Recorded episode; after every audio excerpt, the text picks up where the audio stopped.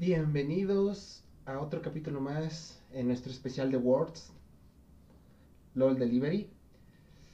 Alferio, Mande. despierta. Pero tengo sueño. ¿Cómo viste las partidas? Eh, Ya no sé ni qué estoy viendo. No sé si estoy viendo un mundial o, o estoy viendo, no sé. Las partidas son bastante raras. Hay partidas muy buenas. Hay partidas. Yo creo que es la. Es el World de las sorpresas. Tal cual. Así lo marcaría yo. Es una es un día 2 muy muy interesante. Es el día con más partidas. Eh, yo creo que hay que empezar analizando la primera partida. Ok, bueno. Ah, yo no quiero hablar de la primera partida. Iniciamos con la partida de R7 contra B3. Así es. Una partida bastante mediocre, creo que creo que ese es el, el- el término correcto, es una partida mediocre porque justamente como lo hablábamos ayer, esperábamos ver a un R7 jugando al nivel que sabemos que R7 puede jugar y haciendo las cosas que R7 puede hacer. ¿Qué es lo que pasa? Contra los japoneses se rompen. De nuevo, tenemos que Japón no la armó, o sea, simplemente no la, no armó contra ellos. Y si bien después le encontramos que, que sí dan la talla contra LGD, este era un punto que no podían perder. Este era básicamente un punto gratis. Mira, yo concuerdo, eh, tienes toda la razón. Esa primera partida contra B3, lo venimos diciendo, tenía que ser un trámite porque realmente era eso, tenía que ser un trámite, algo que no sucede así. Vaya, errores, tanto mecánicos, tanto en macro y en micro. Pero antes de ir a esos errores, ¿podrías compartirnos cómo, cómo estuvo esos, esa selección? Sí, claro, mira, empezamos con... eh, por parte de B3, tenían un Renekton, tenían una Elise, tenían una Zoe, tenían una Ashe y tenían un Set. Ok. Eh, por parte de, de lo que fue R7 estaba Sion, estaba Nidali, estaba Tristana, estaba Twitch y estaba Rakan. Mira, desde aquí, desde la composición, tenía mis dudas. Creo que todos tenemos nuestras Re- dudas. re- realmente eh, eran mis dudas porque sacas Twitch, sacas Tristana por parte de R7, ¿no? No me siento que hayan sido a lo mejor, de cierta forma, el mejor eh, pool de campeones. Pero del otro lado tienes un Renekton. Renekton contra Zion, si bien el match es, es casi igual, no va a haber mucho que, que tratar porque pues Renekton es un lane bullying. Por el otro lado tenemos una Ace contra Nidal, que, le- eh, que en cuanto al enfrentamiento es el quien busque mejor las cazadas, porque sabemos que los dos brillan en, En en early. early. Y ahora tenemos Tristana con Zoe, que esa es la única línea que tú le estás dando a R7 para que pueda ganarla. Y realmente no se vio así. Sí. Y todavía tenemos eh, un Ash set enfrente de un Twitch Rakan. Que obviamente por el match lo iba, lo iba, lo tendría que ganar este Ash. La única eh, forma eh, de hacer que tu equipo saliera ganando era aguantar. Porque teníamos campeones de ley, teníamos esa Tristana, teníamos ese Twitch. De nuevo, ¿sabes? Yo creo que... Nigal escalaba bien y Zion iba a ser una muralla imparable. O sea, Pero, ¿sabes? Yo creo que ese es el problema actual de R7. Eh, los equipos de Latinoamérica en general buscan jugar a, a late game. O sea, sí. todos están buscando llegar a late. Pero ¿qué es lo que pasa? No estás en Latinoamérica. No estás para seguir jugando. A, vamos a jugarnos a late, asegurando un early con una Nidalí, que ok, va, lo puedes hacer. Puede que la Nidalí te, te dé el chance de, de- acelerar el juego y de que todo salga bien. Pero no puedes arriesgarlo así. Creo que yo preferiría mil veces el que dijeran, ¿sabes qué? Vámonos con una composición que funcione muy bien en, en, en early mid. Vamos a sacarle todo el provecho, vamos a jugar lo más agresivo que se pueda. Porque las partidas que jugó R7 hasta ahorita, que han sido tres, las primeras dos las perdió justamente por eso. Porque su equipo era esperado para late y no supieron Mira. aguantar la, la, la, la presión. Mira, yo siento que en esta partida estaba bien la composición, pero realmente los errores que tuvieron fueron los que realmente sentenciaron la partida. ¿Cuántas veces no vimos ese Sion iniciar? Y, e iniciaba ante el set. O sea, no vas a iniciar ante el set. Una vez que Sion llega con su R, pum, se mete contra el set, él puede bien usar la suya ¿Y desposicionar? y desposicionar de todos modos. Y ahora vas a hacerle el focus al set cuando todavía tus acarreadores no tienen el suficiente daño. O sea, sabemos que Twitch ya empieza a hacer daño con sus tres ítems cuando ya tienes eh, la espada del rey arruinado, ya tienes el huracán de Runa, ya tienes el fin infinito. Y ya es cuando ya puedes empezar a pegar. Lo mismo con Tristana. Y Nidal, eh, para que funcione, para que funcione esa Nidal, tú tienes que eh, llevarte bien esas Qs, atinarlas bien. ¿Y qué pasa? El único detalle también que tenía R7 es que solo tenía por parte esa iniciación. Que claro, la secundaba Rakan. El detalle aquí es ahora, bueno, se va mi soporte, se va mi, mi top, eh, hacer la front lane y descuidan a la bot lane. ¿Y cuál es, cuál es el detalle de esta bot lane? Que tienes dos AD carries. Dos AD carries y uno no tiene movilidad. Es, es complejo. Eh, ¿Cuántas veces vimos forzar esas peleas? Forzar peleas innecesarias. Cuando obviamente estás viendo tu composición, es solo aguantar, aguantar, aguantar. Y realmente no se vio eh, R7, eh, R7 forzando esas peleas, porque ni siquiera B3. B3 era como de, ok, está bien, vamos a pushar ya. Y se regresaban. Pero en varias ocasiones, Sí, en varias ocasiones tuvimos que eh, R7 estaba iniciando cuando no había una razón para iniciar. no, exacto. Eh, no había nada. De hecho, pues yo creo que todos esos, esa desesperación por querer iniciar, por querer empezar a agarrar eh, kills, por querer empezar a capitalizar oro, a capitalizar objetivos, fue lo que les costó el alma de dragón. Le costó dos Nashors, le costó muchísimas cosas. Porque teníamos que, a pesar de que la línea de bot tenía que estar siendo estompeadísima por la botlane de, de B3, al contrario, teníamos a, a, a Lesa y a Shadow, que, eran ellos los que estaban proponiendo la presión. No, Entonces, y, y, bueno, des- eso- desde ahí yo lo, bueno, yo lo veo como de, ok, son cosas que no pueden pasar, pero que lo están haciendo, ya están haciendo algo bien. Tuvimos la doble kill que hubo en top cuando mataron dos veces al Sion, que ok, mataron dos veces al Sion, es un Sion, va a seguir haciendo daño, va a seguir metiendo front Sí, no, y, la- y las kills se las llevó Tristana, o sea, realmente era, era un buen oro proporcionado. Si hablamos al inicio del juego, pues todo estuvo bien, o sea, re- realmente hasta que se rompió la fase de líneas, fue yo creo el par de aguas para decir, hay que esperarnos, solo es eso, hay que esperar. Nos van a tumbar torres a lo mejor sí, pero hay que alargar el juego lo más que se pueda, porque esa es tu composición. ¿Y qué pasa cuando no respetas tu composición? Lo, lo vimos ahorita, lo vimos con B3. O sea, B3 no hizo nada. B- B3 nada más estaba allí. Nada más estaba contestando esa- todas las cosas que, que, toda la desesperación que tenía R7, la contestaba B3. ¿Y qué fue lo que pasó? Volvemos a lo mismo. Dos heraldos, dos heraldos que no pudieron ni pelear. El alma de dragón que solamente pudieron sacar el primero. Y, y, y, es este, bueno, te habla mucho de que realmente B3 no es el equipo wow.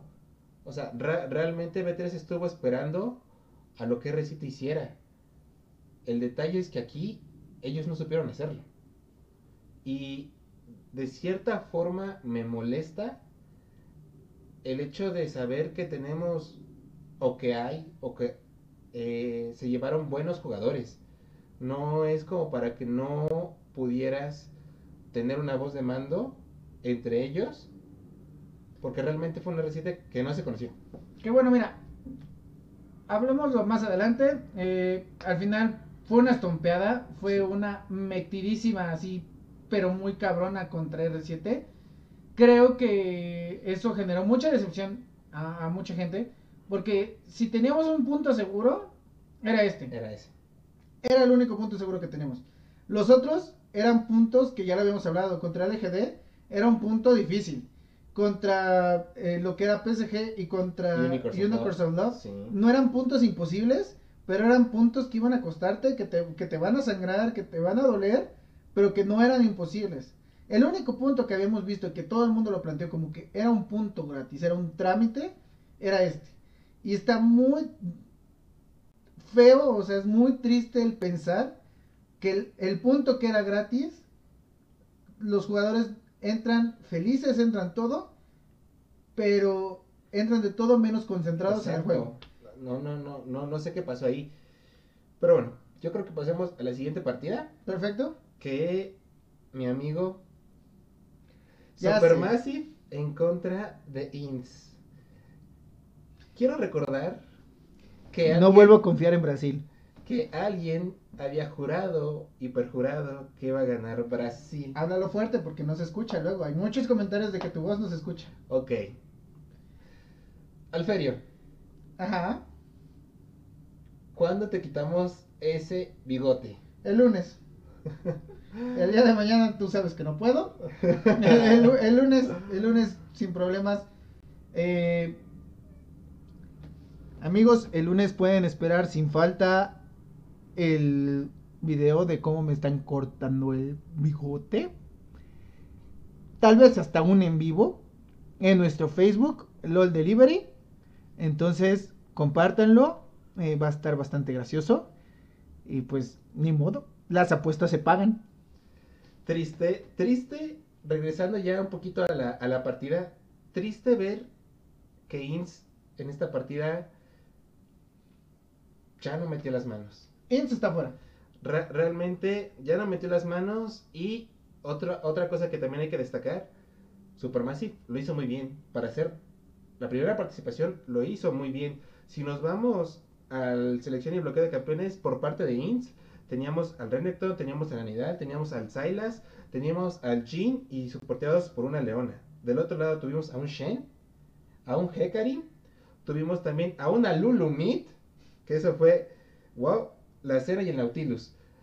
Esta composición me gustó muchísimo. Me gustó muchísimo porque eran, eran composiciones que antes se jugaban mucho en, en torno a este Hecarim. Hecarim puede entrar, le puedes darle normalizar a la Lulu, le puedes dar la velocidad de movimiento al Hecarim, Shen puede entrar con su ulti, ¿Qué y, fue? el- y- y lo que quiera que, que ese, ese Hecarim tocaba, ahí se quedaba. Que lo vimos. Y lo vimos no hace mucho. Lo vimos aquí en Latinoamérica. Lo vimos con R7 precisamente. Misma composición. Si bien eh, a lo mejor la Luno no era el mid, era el soporte en esa situación. Pero vimos a la misma triada. Sí, eh, eh, y, es muy fuerte, realmente.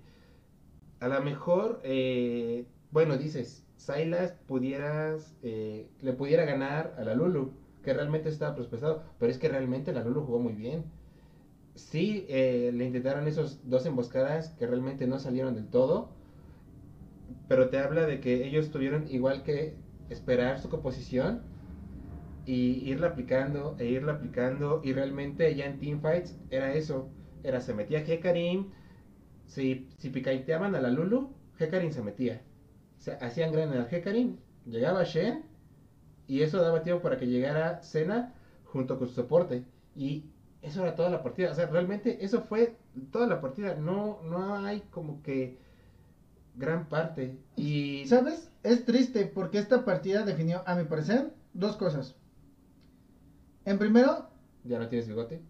ah, tres cosas. En, realidad. en primera, ya no tengo bigote. En segunda, eh, Ince está fuera. Sí. Porque su siguiente partida es contra Team Liquid. Y dudo que le ganen a Team Liquid. Mira, muy, muy. eh, aparte de que le puedan o no ganar a Team Liquid, incluso aunque le ganen, Mm, es, está fuera. es- es ya muy complejo, sí. O Es sea, eso. Y la tercera, Team Liquid se va en primer lugar. ¿Por qué? Pues mira, Team Liquid ya le ganó a Mad Lions. Team Liquid ya le ganó a Legacy. Team Liquid ya le, gan- ya le ganó a... Me falta uno. Mad Lions, Legacy. Eh, eh, eh, eh, Solo esos dos, lleva dos puntos. Todavía falta su juego contra Inns y su juego contra Supermassive. Supermassive también ya lleva sus dos juegos de, esta, de este día también los ganó. E- ellos dos ahorita lideran la tabla. Y los, los que están hasta abajo, bueno, es una sorpresa también para mí que Matt Lions está en tercer lugar. Y hasta abajo, pues Inns.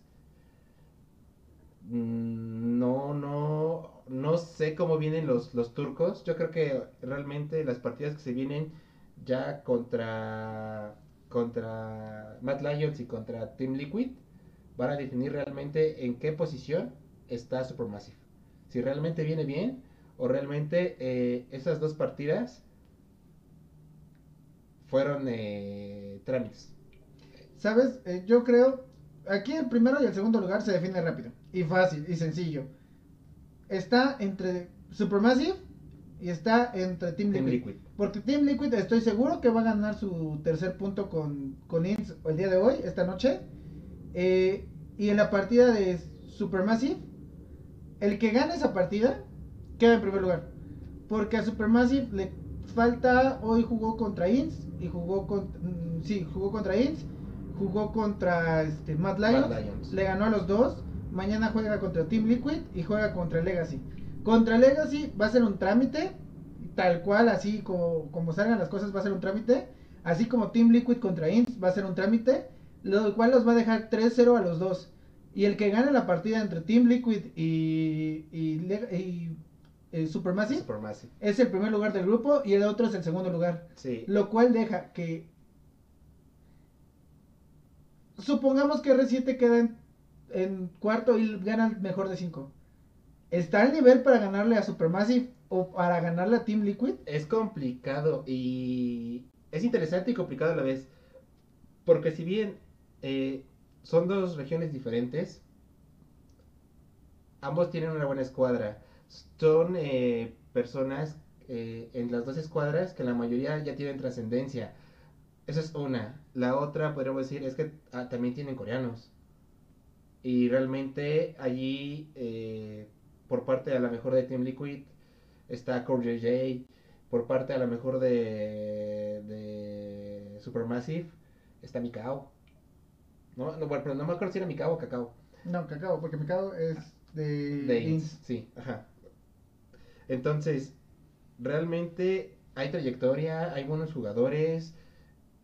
Ahorita los dos equipos se ve que, que vienen bien. Es complicado saber quién quedaría en segundo. Yo lo pondría así. Le tengo ahorita un poquito más de más respeto a Supermassive que a Team Liquid. Sí, claro, pero, o sea, estamos de acuerdo que esto es un volado. Esto se define en la partida entre ellos dos, tal cual. No se define en otra partida, no se define que. Esta es la, la partida de ellos dos. Y. Sea como sea, aquí la pregunta es: ¿está R7 al nivel de que si, si queda en cuarto o en tercer lugar y logra pasar para irse al mejor de cinco contra el segundo lugar? ¿Está al nivel tanto de ganarle a Supermassive como de ganarle a Team Liquid? ¿A cualquiera de los dos? Si hablamos, vaya, si hablamos de que va a ser el, el R7 de la última partida de ayer, claro. ¿Por qué? Porque al final de cuentas pudieron haber ganado la partida de ayer, pero ese gran burst anémico, Anímico. de, anímico, perdón, de le gané Eso lo comentamos para la partida cuando llegamos al a, punto porque es a de- estos, a estos jugadores. Entonces yo creo que si van al nivel que han demostrado al final de la liga y que demostraron en la última partida, tienen con quién pelear a los dos. Claro que sí. Bueno, Y ahora viene la tercera partida del día de ayer. que es el debut de Unicorns. del of Love. Unicorns of Love contra B3. Es Unicorns of Love haciendo el trabajo que R7 tuvo que haber hecho, demostrando que una partida contra B3 mira, es un trámite. re- realmente Unicorns of Love eh, para mí es mi otro equipo a seguir por el cómo juegan. O sea, los, los pick-up random que te sacan, realmente pueden desconcertar. En este caso fue así. Ese casadín, Dios, horrible. Cuéntame, cuéntame los, eh, los, las, las Claro. selecciones. Para B3 tuvimos en la top lane eh, un Sion, tuvimos en la jungla un Cartus, teníamos un Galio, una Caitlyn y un Set. Por parte de Unicorns of Love tuvimos una Camille, teníamos un Graves, teníamos un Casadín, una Oriana de Carry y el Nautilus. ¿Qué pasó aquí? Mira, quisiera resumirlo de esta forma. Le diste skills al único campeón que no le puedes dar kills en juego temprano. Ese Casadín, al final de la partida, llegó a ser nivel 16-17 cuando el Galio apenas llegaba tocando el nivel 13-14. Sí, claro, no fue. E- Era, era horrible. Llevas Galio exactamente para contrarrestar a un Casadín, pero cuando se, parean- se ponían en el tú por tú, era, era, era Dios realmente Casadín. Eh, ¿Cuántas veces eh, se pelearon por ese heraldo y por el varón? Y el Casadín se fue a nada de vida. O sea, realmente les hizo un baile, una samba al pobre equipo de B3. Junto con esa Ariana también, que realmente, vaya, son los reyes del chis. Po- Por, eso, a diferencia que tiene R7, es que ellos, pues ya lo llevan practicando desde hace mucho tiempo. Los jugadores, te digo, básicamente son los mismos. El staff básicamente es el mismo. Entonces, es un equipo que se conoce tan bien que realmente fue un trámite. No, no puedo decir más. Fue un- una partida de libro para, para Universe of Love. Y pues no tengo otra cosa más que agregar. También esa Camila estuvo muy bien. Grapes. Sí, claro, O sea, fue- realmente fue- fue todo el libro. Todo el libro. No puedo decir más. Hablemos de la siguiente. La siguiente partida. La partida. LGD contra un R7. Un R7 que empieza con el peor inicio que pudo haber arrancado el play-in. Contra el equipo que, si bien era el que se consideraba el más fuerte, también estaba yendo mal. O sea, también no, Es- no había mucho que com- comentar eh, con respecto a LGD. Un LGD que llevaba una derrota ya contra PSG. Entran los dos equipos. Una diferencia de oro nunca muy alta, No. pero siempre, siempre, siempre muy cerrada la diferencia de oro. Hablemos de la selección y bloqueos. Por favor. Tenemos en, en top, tenemos por parte de LGD a Camille, un Lee Sin. Ojo, un Lee Sin con Peanut. El Lisin de Peanut. Sí, sí. No es cualquier Lisin. Eh, sí, Exacto. tenemos a Twisted Fate. Tenemos un Twitch y Rakan. Eh, la misma composición de la Golden de su partida pasada. Después, por, eh, por parte de R7, tenemos por fin algo que me gusta ver, que siento que se le da bien a los jugadores de Latinoamérica. ¿Un Un, tanque? tanque, un Orn. Sí. Tenemos una Dinalí, que sabemos que la Dinalí de José de Odo es buena, es bastante buena. Una Oriana, justamente lo que habíamos hablado, un mago de control, un mago que te pueda meter mucho CC y que te pueda meter mucho daño. No, y claro, o sea, Oriana, si, si se distingue por algo, es que realmente en una teamfight, Puede una buena todo. R, sí, lo cambia todo. Tenemos después un Ezreal y tenemos un Nautilus. Ok, es una composición con una frontend muy grande, una iniciación muy buena y un daño de burst bastante bueno. Mira, yo, yo quisiera decir que esta, esta es como que una composición estándar que realmente la puedes hacer funcionar bien de manera un poco más sencilla que la composición que querían buscar contra B3. ¿Y qué pasa? Inicia el partido, eh, todo muy estándar. ¿Y qué pasa aquí? Viene el primer ganqueo hacia Lord por parte de, ese Lee Sin junto con la Camille. Hacen ese libeo. Obviamente se, se muere Lorn. Pero le llega a dar el cabezazo a la torre y llega a stunear a Lee Sin. Se muere Lee Sin. Se lleva Orn la primera kill. Y desde allí eh, era como de que todo tranquilo. Se empezaron a sacar kills, vaya, de forma un poco random, por así decirlo, porque realmente pues eran líneas estables. ¿Qué pasa? Realmente me da mucha risa porque realmente era, era un, un trámite para LDG, LGD. LGD, perdón. Y ese Twisted Fate, si bien sí empezó a rotar a la botlane como era lo que se, se tenía esperado, Lesa y, y Shadow supieron hacer su trabajo. Sí, claro. Re- Realmente controlaron esa botlane, controlaron ese Rakan, ese Twitch, nada que hacer. Y lo bonito de esto es que desde, desde esa primera sangre, José de Odo supo hacer el tracking a la jungla rival. ¿Y qué pasó? Ese Sin, a pesar de que empezó a sacar buenos ganks, era, ok, Lee Sin llegaba, pero también estaba José. Y vaya, Mira. realmente se vio un R7, el R7 que se vio en la final, que el, el R7 que estábamos esperando, vaya, Mira, yo creo que ya para terminar con la partida, la mejor, la mejor jugada que yo pude haber visto fue Pit de Barón, ulti de Orn, se empiezan a separar, ulti de Oriana, los vuelven a juntar, regreso de la ulti de Orn y se volaron tres jugadores. es que, es que eso, eso ya había pasado porque hubo dos varones. Sí, y, y- sí, y en no, las dos pero- fue así. Y otra cosa que también ayudó mucho fue que realmente la botlane estaba tan atrás, lo suficiente, que R7 pudo por fin capitalizar los dragones y con eso.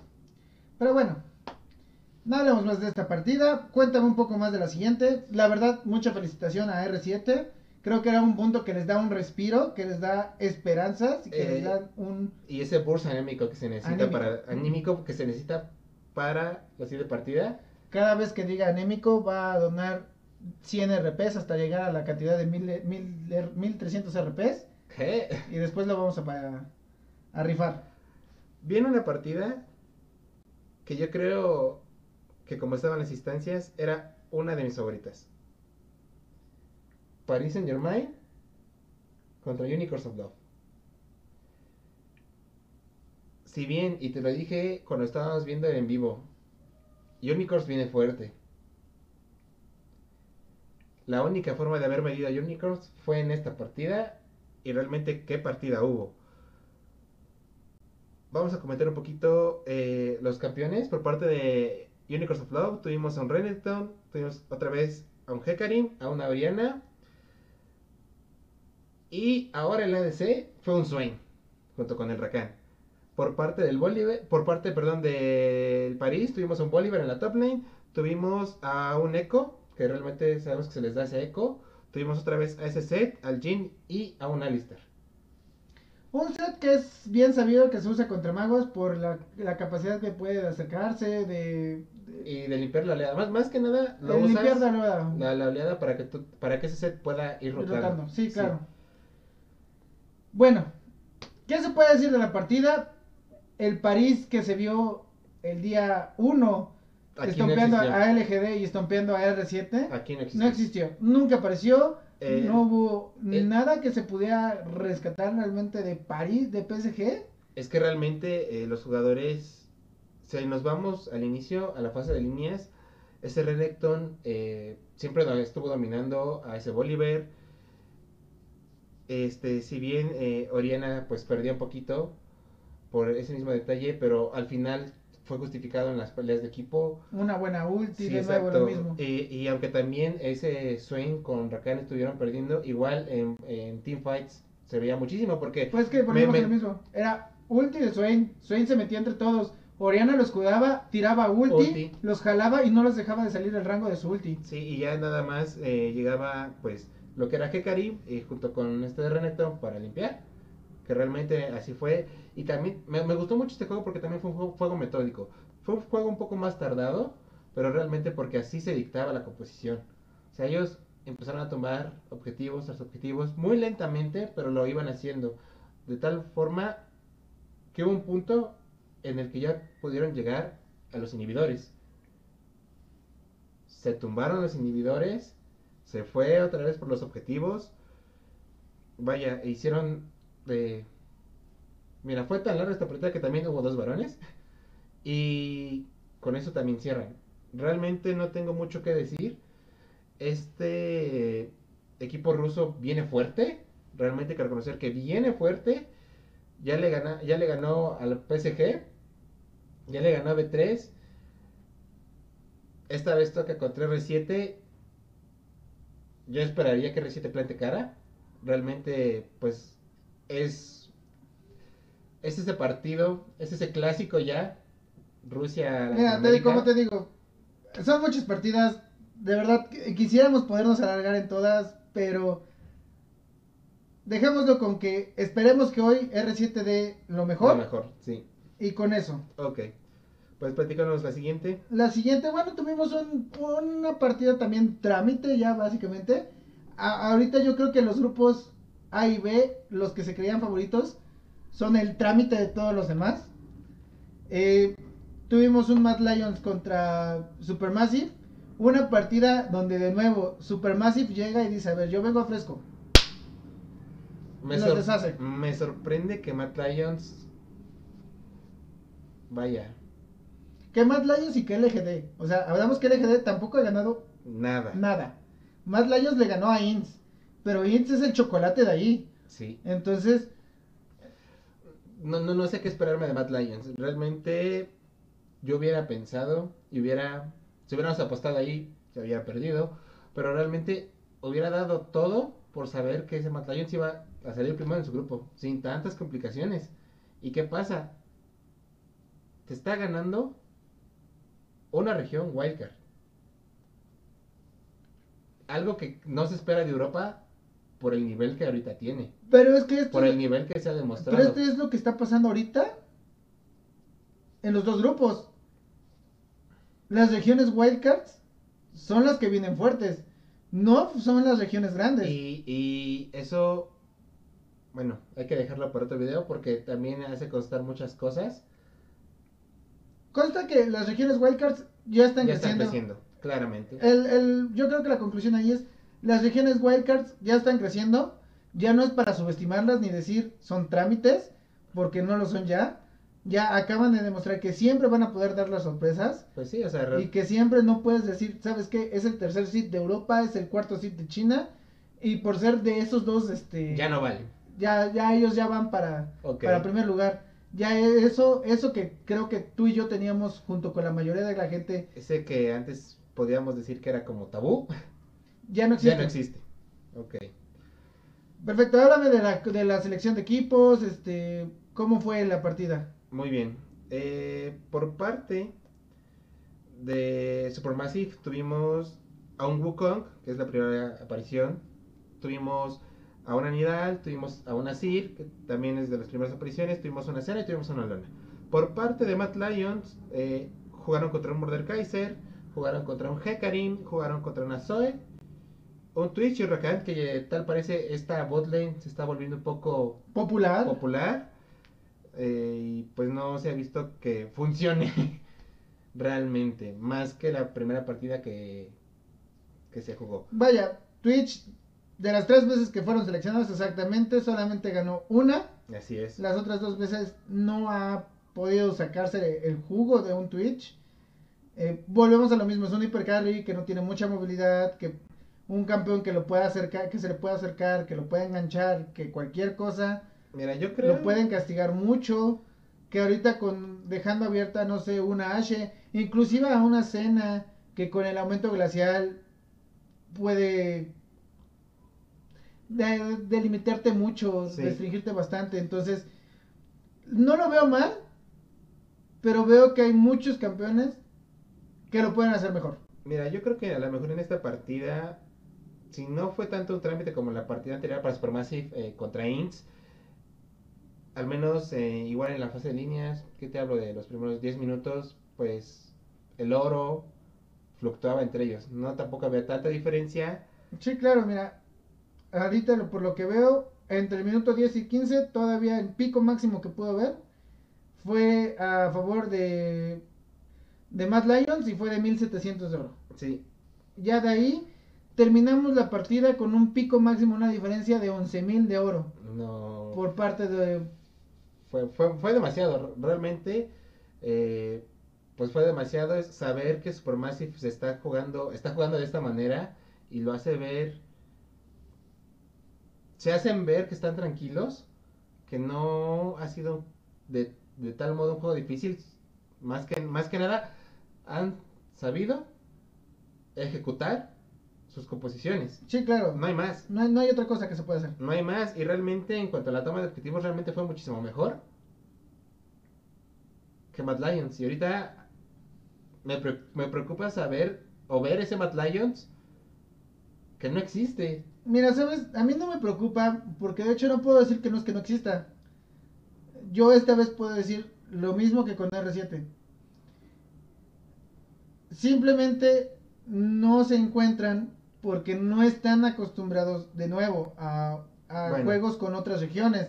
Entonces, no es lo mismo jugarte una muy buena serie en tu región, donde tú ya conoces bien el estilo de juego marcado de tu región, porque si bien cada equipo también tiene su propio estilo, la región en general se va a componer por algún estilo de juego. Entonces, yo solo puedo decir que aquí es un buen trabajo del staff de, de los equipos de las regiones Wildcards. Yo creo que es un buen trabajo de la mentalidad de decirles, a ver, ya estamos aquí y tenemos más chances. Vamos a darlo todo por mostrar eso que volvemos, volvemos a lo mismo. ¿Cuántas veces nos he dicho las regiones Wildcards son regiones de trámite para que los equipos de las regiones grandes puedan pasar al mundial? Mira, ¿Y cuánto tiempo no fue cierto? ¿Cuánto tiempo Sí, no fue claro. así? Y yo creo que esta vez se puede decir, que ya no tenemos ese salto abismal, Abismal. que antes había. Claro que sí. Bueno, ¿te parece? Sí, cerramos con la última partida. Cuéntame. eh, no hay mucho que decir realmente de la partida. O sea, hablamos de un Team Liquid contra un Legacy. Como ya lo habíamos mencionado, para nosotros Legacy era el chocolate, que al final resulta que no fue tan chocolate, porque si bien todos le ganan, menos Ints. Entonces, no hay mucho que decir. Team Liquid acabó la partida en 28 minutos. La acabó con tres dragones. No sacaron el cuarto dragón. Hubo un varón. Hubo una diferencia de 16.500 de oro a favor de Team Liquid. Entonces, fue un. Ahí está, sí Es- fue un trámite. No, primera sangre por parte del Graves. Bueno, hablemos de la selección de, este, de campeones. Tenemos por parte de Team Liquid un Orn, un Graves, una Oriana, una Ashe y un Rakan. Muchísima iniciación, muchísimo CC, muchísimo control, muchos slows con la Ashe. Mira, re- realmente tú ves esa composición y sabes que en automático es teamfights en equipo Todo el tiempo, y ya. todo el tiempo. Del otro lado tenemos un Silas en top, tenemos un Jarvan cuarto, un Lucian en medio, un Six AD Carry que quisieron jugar el Cheese y un Trash. No siento que su composición eh, sea mala. Más que nada siento que a lo mejor ese, ese Six puede haber estado mejor contra otro soporte de un poquito de más utilidad. Vaya, no, no es como que algo que se viera, que ya no se haya visto tanto. O sea, realmente puedes sacar ese Six de carry y sabes que te va a tomar las Sí, torres. claro. Pero el detalle es que tú tienes un equipo que en cuanto se termine la fase de líneas, la hayan ganado o la hayan perdido, Va a juntarse. su, su combo es, Sí, es claro. horrible. Tienes la iniciación, para empezar tienes la iniciación de Lord. Después tienes el combo Rakan con Oriana, que Ay, es- que es horrible. es horrible. Tienes el daño de la flecha encantada de Ashe, los slows de los De ataques Ashe. básicos de Ashe. Y después tienes el daño explosivo que te puede hacer un Graves con un combo. Sí, no. Entonces no había... Una composición que realmente siento es un poco muy estándar, pero Funciona. funciona, exacto. Y vaya, Team Liquid está sabiendo jugar esto. Está, yo creo que él sí se le está pasando sus partidas como trámites. Lo cual me es un poco chistoso hablar así sobre NA. eh, cuando pues ya o muchos lo opinan o muchos creen que realmente ahorita NA de las regiones más fuertes es la más débil y que esté saliendo mejor parada que pues ahorita China, que ahorita Europa. Europa, este vaya, No sé si tenga algo que ver, la verdad, el bootcamp que hicieron todos los equipos en el Super Server coreano, en el Super Server chino, perdón. No sé si, si haya algo ahí que les ayudó a subir el nivel, porque si bien lo vimos, entrar al Super Server chino es, completamente difícil. sí, claro. Entonces la gente que está ahí no es gente que va a hacer win trades, no es gente No, que va a ser... sea, no, no es gente que va a llorolear, no es gente que la va a pasar bien, es gente que se quiere superar. Y que quiere demostrar Y- que es- obviamente el nivel de eso yo creo que es muy alto. Entonces, no sé, de verdad, no sé si esos 15 días a todos los equipos los cambió en algo y de verdad, Mira, yo siento que ahorita, eh, como lo podemos ver contra las regiones Wildcard, eh, es cierto, tú lo, tú lo mencionaste, el hecho de estar acostumbrado al región, al nivel de juego y al, y al cómo se juega en tu región, está bien. El problema es que aquí hay de chile, mole y pozole. sí, Y claro. entonces,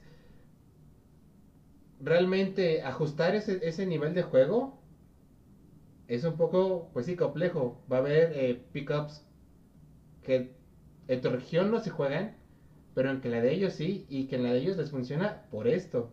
Y si te dejas o, o no sabes jugar esa competición, ahí es donde te pueden sacar la partida. Y siento que ese, esos estilos en las wildcards estaban. ¿Cuál era el problema? ¿Cuál era la diferencia? Que antes la ejecución, el macro no existía. No, no, se, no se veía tan reflejado como lo es ahora. Que yo creo esa es la gran diferencia del subidón de nivel. Que podemos decir que ahorita tienen las wildcards. Que ahorita pueden jugar su estilo de juego. Pero también lo, puede- lo van a jugar de una muy buena ¿Sabes? manera. Es que aquí yo creo que ya es muy mucha parte, vuelvo a lo mismo, mecánicamente no creo que haya una, una diferencia abismal entre lo que es ella Pero. y un, un fake, espera, espera. No creo que haya una diferencia abismal mecánicamente entre un Seiya y un Faker, por ejemplo. Si bien Faker es el mejor eh, mid laner que, que ha tenido League of Legends, yo puedo decir, lo que lo diferencia no es tanto la mecánica, es exactamente Sí, eso. el macro. Es exactamente el macro. Entonces aquí el hecho Pero- de que los equipos ya empezaran a meter un staff de analistas que ya cada vez empezaron a, a foguear más, que empezaron a crecer más, que empezaron a buscar meter un equipo más, más centrado en todo esto, eso te habla que, por ejemplo, si ahorita las regiones wildcards empiezan a tener un, un subidón también de nivel, es porque los analistas empezaron a hacer su trabajo. Ah, claro. empezaron o sea, a decir, ¿sabes qué? Yo voy a revisar qué se está jugando, no solamente en mi región, yo me voy a dedicar a revisar qué es lo que está jugando en mi región y aparte voy a ver lo que está jugando en Eh, Corea, sí. en China, en, en Europa, en Turquía, Mira, sí- porque sí. de ahí es donde salen, por ejemplo, todos esos tipos de, de chis, como cuando llegó el, el Luxona El Luxona. a, a LLA, No, pero ese nosotros lo inventamos. por eso, cuando llega el Luxona a LLA, de aquí analistas de todo el mundo se empiezan a dar cuenta y dicen, oye, ¿sabes qué? La jugaron en LLA y, y, y sirvió. Ok, a lo mejor es una wildcard, pero le sirvió. Entonces hay algo que por ahí que hay que analizar. El, el detalle, bueno, y era, era realmente lo que yo iba. Tienes razón. Yo creo que el subidón de, de estas regiones wildcard, de que ya realmente ahorita lo estamos viendo, eh, las diferencias de juego ya no son tantas, vuelvo a lo mismo. El que pudiéramos eh, mejorar el staff interno, en que se pudiera mejorar y perfeccionar el estilo de juego ya propio de las regiones que ya se está perfeccionando, al menos en las wildcard, te habla de que ya realmente, y lo estamos viendo, ya no existe esa brecha entre equipos ya de chinos, entre equipos coreanos. Sí, claro. Entonces, realmente espero, confío en que ahorita los equipos que pasen al main event, exceptando Team Liquid, sean equipos de wildcard. Y realmente estaría feliz. Pues bueno. Muchas gracias por escucharnos. Déjenos sus opiniones, déjenos sus comentarios. Estaremos viendo las partidas el día de hoy. Que también se El día de hoy se define todo el grupo A, tal cual. No, perdón, el grupo B, que es el, el el- grupo de, R7. R7, sí. Entonces, es momento de, de desearle lo mejor, de ver cómo se van dando las cosas. Y esperemos que todo salga para bien. Muchas gracias por escucharnos, muchas gracias por compartir. Muchas gracias a los que lleguen a comentar. Ah, claro. Si tienen alguna duda, queja, sugerencia, lo que sea, háganosla saber. Síganos en, en Facebook, en Instagram, en YouTube, En YouTube. o en Spotify. También este hay que recordar, el lunes ya vemos cómo se despide Alferio de su hermosa y sensual barba. y si tienen opiniones, comentarios, por favor, háganlo saber. Mañana estaremos igual subiendo nuestra opinión sobre Las partidas. las partidas y al ser la mejor R7. Muchas gracias. Nos vemos. Nos vemos.